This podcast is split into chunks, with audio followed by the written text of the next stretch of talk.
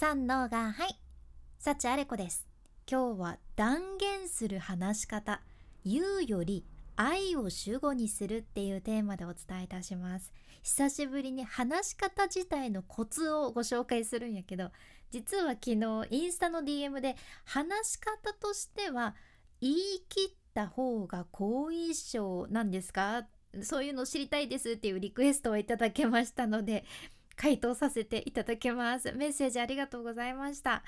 まあ、今回はねやけん言い切る、まあ、断言する話し方についてお伝えするんやけどこれは私も喋りの仕事を11年してきて行き着いたのはもうシチュエーションによるっていう そんなふわっとした結論なんですけれども順番にちょっとお伝えしていきますね。例えば今あなたが自分の大好きなブランドの新商品のプレゼンを聞いてるとしてその商品を購入することがすでに決まってるとさせてください。でねそのプレゼンを私がちょっとやってみますね。ちょっと聞いててください。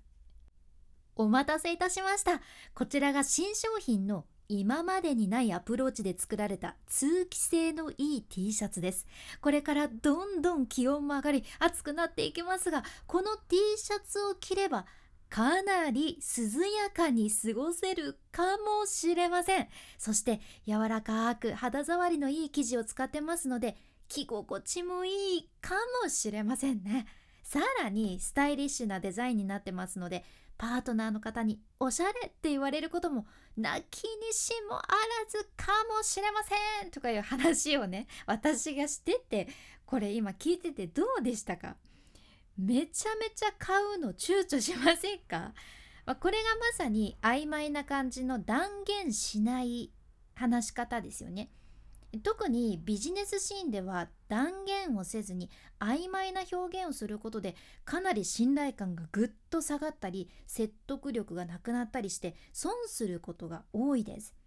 でこれ嘘をつく必要はないんやけどできるかもしれませんよりはできますとかするかもしれませんよりはしますとかまるですとかやりますって言い切った方が好印象やしなんとなく逃げの姿勢を感じないから相手からも信頼感っていうのはぐっと上がるじゃんね。でもちろん その言った後ね何もしないとか何もできない感じやとそれはそれで問題やけんちゃんとね結果もついてくるようにするのは大事なんやけど特にあなたが説得力のある話し方をしたい場合はこれがいいかもしれませんよりはこれがいいですおすすめですとぜひ言い切ってみてください。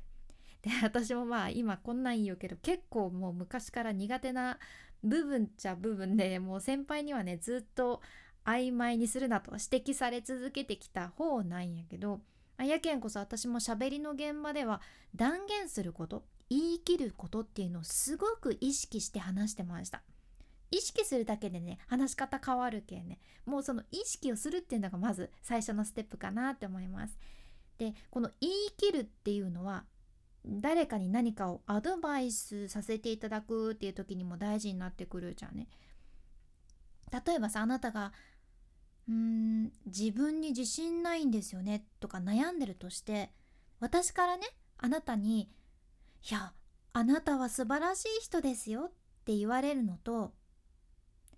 あなたは素晴らしい人かもしれないですよって言われるのとでは、まあ、どっちが気持ち的にあなたも心地がよく感じるでしょうかっていう話で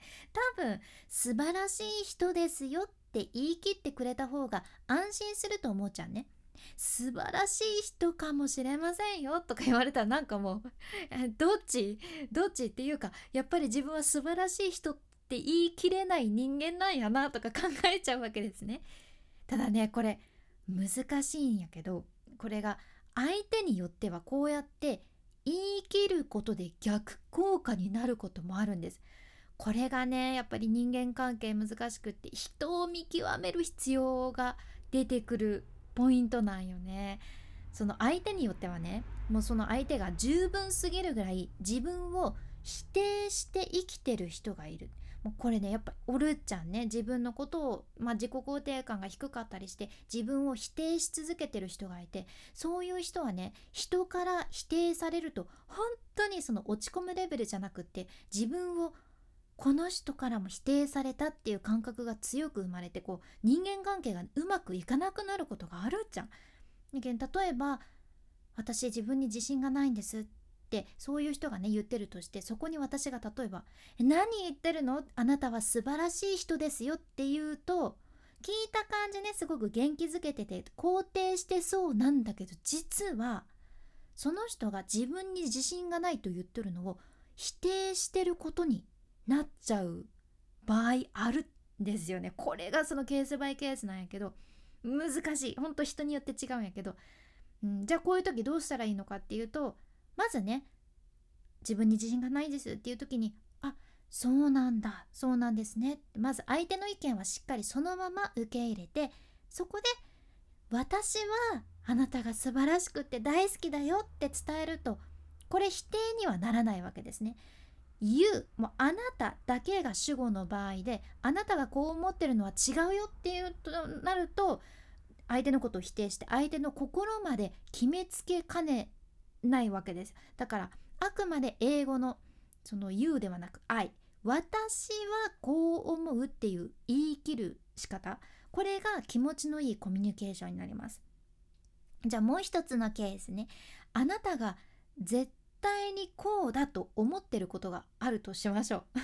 まあ何でもいいんやけど。例えばあなたがめちゃくちゃ同僚の佐藤さんのことが苦手でもうめちゃくちゃに苦手で。例えばですよ。例えばそうやったとしてあなたが言うんです。もう佐藤さんは絶対に悪い人だよ。とか言って。でそこで私があなたにね佐藤さんは誰も見てないところでみんなが使う部屋の掃除一人でこっそりやってたよって佐藤さんは絶対に悪い人じゃないよって言ったらあなたはどう思うかいなあなたが本当に心からその人のこと苦手やったら多分その意見受け取るのって少し抵抗があるはずっちゃねじゃあ別の言い方私があなたに言います佐藤さん誰も見てないところでみんなが使う部屋の掃除一人でしてたよ佐藤さん悪い人じゃないかもしれないよって言ったとしてさっきのと比べてどうかいな。なんとなくさっきのよりは受け取りやすくなったんやないかなって思っちゃうね。結局決めつけられてないから抵抗感が減るわけです。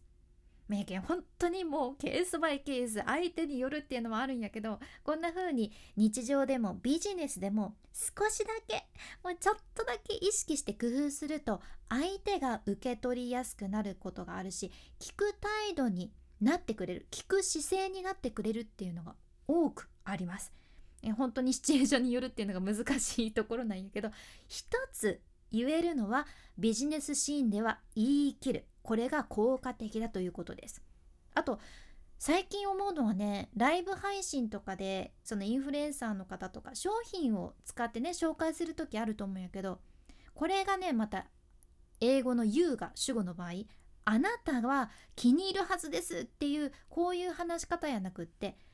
愛が主語。私はこの商品でめちゃめちゃテンション上がったんだよねとか言って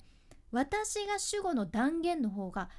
めちゃめちゃ気持ちがいいな好印象だなと感じます。こういうところでも愛が主語の方がうまくいくなっていう感じですね、ま、今回の内容もちょっとでも参考になれば嬉しいです。まあ、今日みたいなあなたの話し方をアップデートする内容とか仕事先で話したら一目置かれるようなビジネスに役立つ海外の最新情報これからもシェアしていくけん聞き逃さないようにフォロー無料のサブスク登録のボタンも今のうちにポチッと忘れずに押しておいてください。もうこの無料のサブスク登録のボタンが応援ボタンになってます。無料なんだけど私の心がすごく喜びます。君に幸あれ。ではまた。博多弁の幸あれ子でした。